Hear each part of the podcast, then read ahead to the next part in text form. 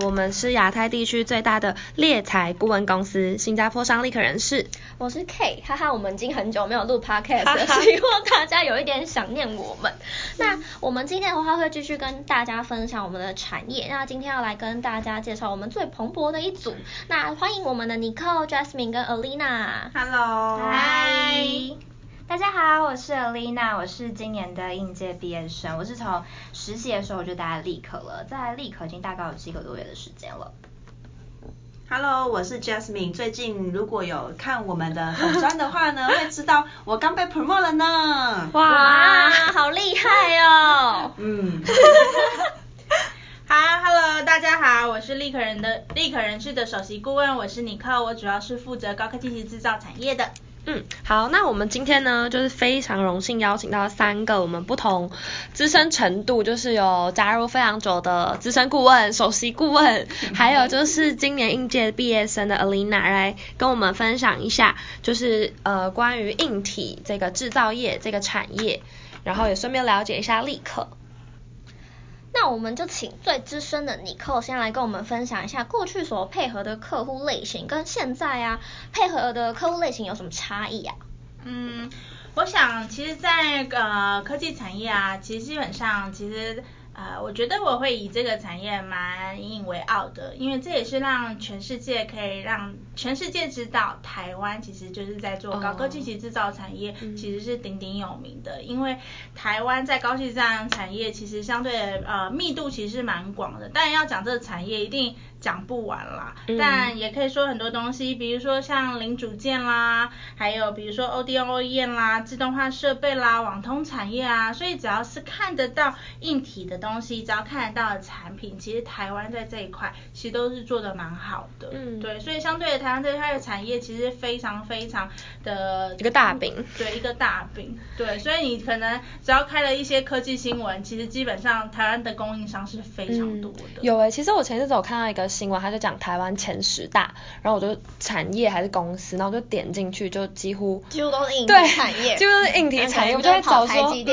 对啊，所以我就发现哦，他们真的是就是算是台湾的骄傲啦。对啊，对啊，因为其实台湾在这一块其实也都发展了都三四十年、四五十年的公司，嗯、其实都都真的蛮多的。嗯、那我们请 Jasmine 来大胆假设一下未来的趋势是什么？其实我觉得这几年蛮有感的，我初期来台湾，呃，来立可来台湾？sorry，外侨来立可的时候呢，其实真的是以那种电子大厂为主，那那时候就很流行什么，尤其是那时候手机才刚有三 G、四 G 的时候，不小心透露我年龄，好，然后所以是资深顾问，对资深，所以那时候确实我们在找的人才都会比较偏向是电子科技产业，可是不不过我觉得。到二零一四一五年之后，我觉得在半导体设备类啦，或者是呃自动化相关，甚至最近很红的什么运动健康科技产品啊，都会是接下来的趋势。嗯，好好细哦，对、嗯、他们非常的精辟。对，好，再来，我想说，呃，Alina 都还没讲的话，也请 Alina 跟我们分享一下，就你刚加入这个算是硬体制造业，你的心情跟加入这个产业，你觉得怎么样？其实我觉得可以从一开始就是，哎，真的会加入到猎头这个产业的时候，其实那时候我还算蛮期待，然后也觉得这个产业非常的新鲜，嗯、因为这不是平常可能在学校的时候我就会碰到的一个东西。可能我在学校我在看气管的一些专业，哦，我因为我是气管系的，所以可能就是哦一般的一些企业啊什么的，我可能会接触到。但是对于科技制造业这一块，是我之前就是比较没有碰到过的领域，我就会觉得。蛮新鲜的，然后也就有很多东西可以学习。那那时候刚进来的时候，我还就是去看了一下，就是呃当红的偶像，就大家知道胡歌吗？就是很帅的那个。真的是当红了吗？哪是当红？我根本不知道哎、我也不知道。对，就是那个场，因为胡歌真的太帅，然后我就去追了这部剧。他有帅吗？他其实我不算帅啦。你不要这样，但我们粉丝好。好，然后那个时候就是因为我在要加入这些公司，我就很认真，然后去把这部剧给追完，然后就觉得说，嗯、天啊，就是猎头的形象就是非常的专业跟犀利，然后就很希望说，我自己也可以在这样子的一个形象之下，然后在公司里面跟我的 candidate 啊，跟客户里面来去做发展。可是确实真的是加入这个产业之后，我觉得每个新的顾问他们都会遇到，就是真的是你会遇到蛮多的成就感，可是你同时也会遇到还蛮多被拒绝的时候，就这些我觉得都会是一种磨练，真的是在挫挫折里面成长。就 Alicia 好像上一集的时候有说过，嗯、对啊，就是我觉得这个会是我真的刚刚加入这个产业的时候。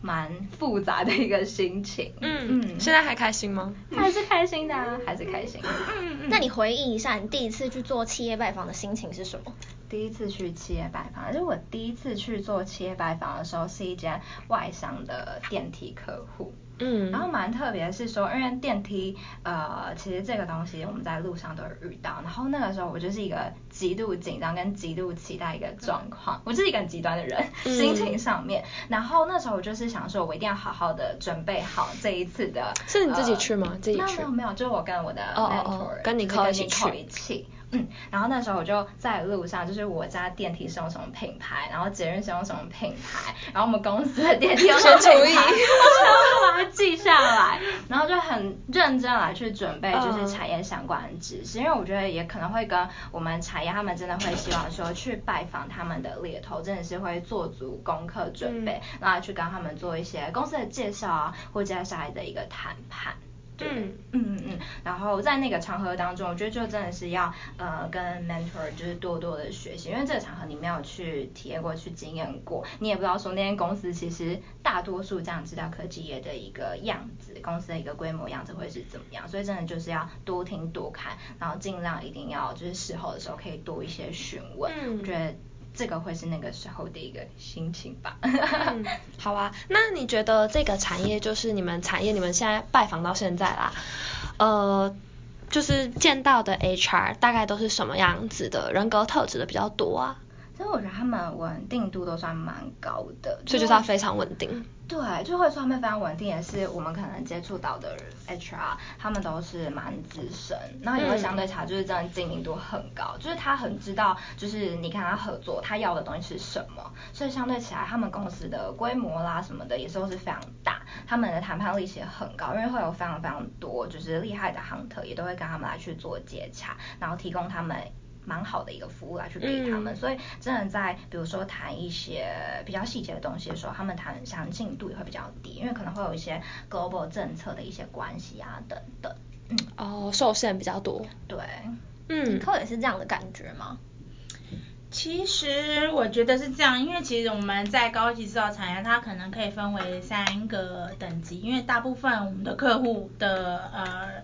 人数其实都相对，大部分可能都破千了，嗯、所以相对他们的 HR 也都会比较多位，因为专业上面的分工。那当然他们有 CMB 部门，有 HR 呃有招募的部门，然后还有 training 的部门。那因为我们主要对接的还是以招募部门的、嗯、呃 HR 为主。那我是觉得这些 HR 相对的都蛮 humble 的，因为其实相对他们要做招募案子，嗯、可能一次今年度就是一次就是一两百位工程师要 increase，对，所以他们自己本身在招。招募工程师上面的能力其实都很高的，嗯、那当然大部分他们都自己找。嗯，大部分呃一般的可能五年之内的五到八年之内，大部分他们都自己找啦。嗯、那透过他们的找，可能都还是八年高阶一些的，对，稍微高阶一些的职位才会透过我们做招募啦。嗯，应该也不会只有一位负责找吧？对，他们的就是一个招募 team，找一百个哎、欸，对，他们就一个自己的一个 team 这样子。对，所以相对的这些 HR，我觉得都蛮 humble，也很懂得这些工程师可能要些什么。嗯，对。那当然，如果是比较中阶的公司，嗯、那他们的人数可能就是啊一百人到可能两三百的。对，那这些 HR 他们的组织内部就真的每个人的角色就稍微比较多元化了。嗯嗯。对，那我是觉得我们自己的产业的 HR 相对的，其实他们待待在一家公司，平均的稳定程度都还蛮高的啦。我自己拜访客户，有一些客户真的，一做就是十几年，嗯、跟你一样。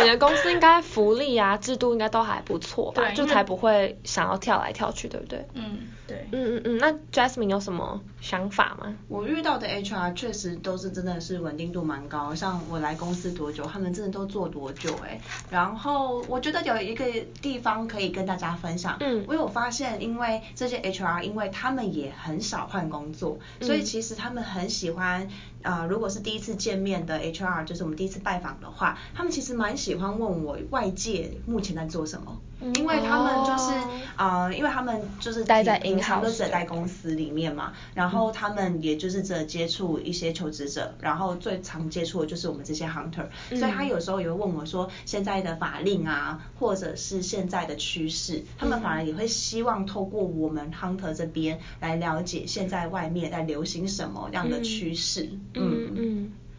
OK，其实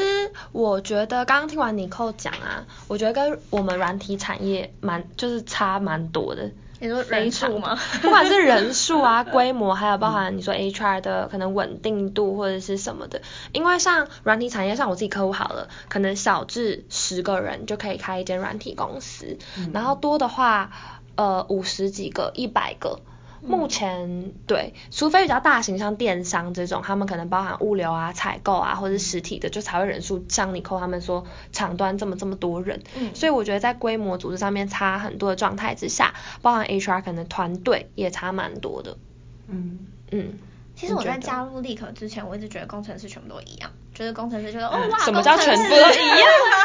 统称对统称工程师，就是他不用跟我说他做什么，他就说哦我是工程师，我觉得哇好强哦，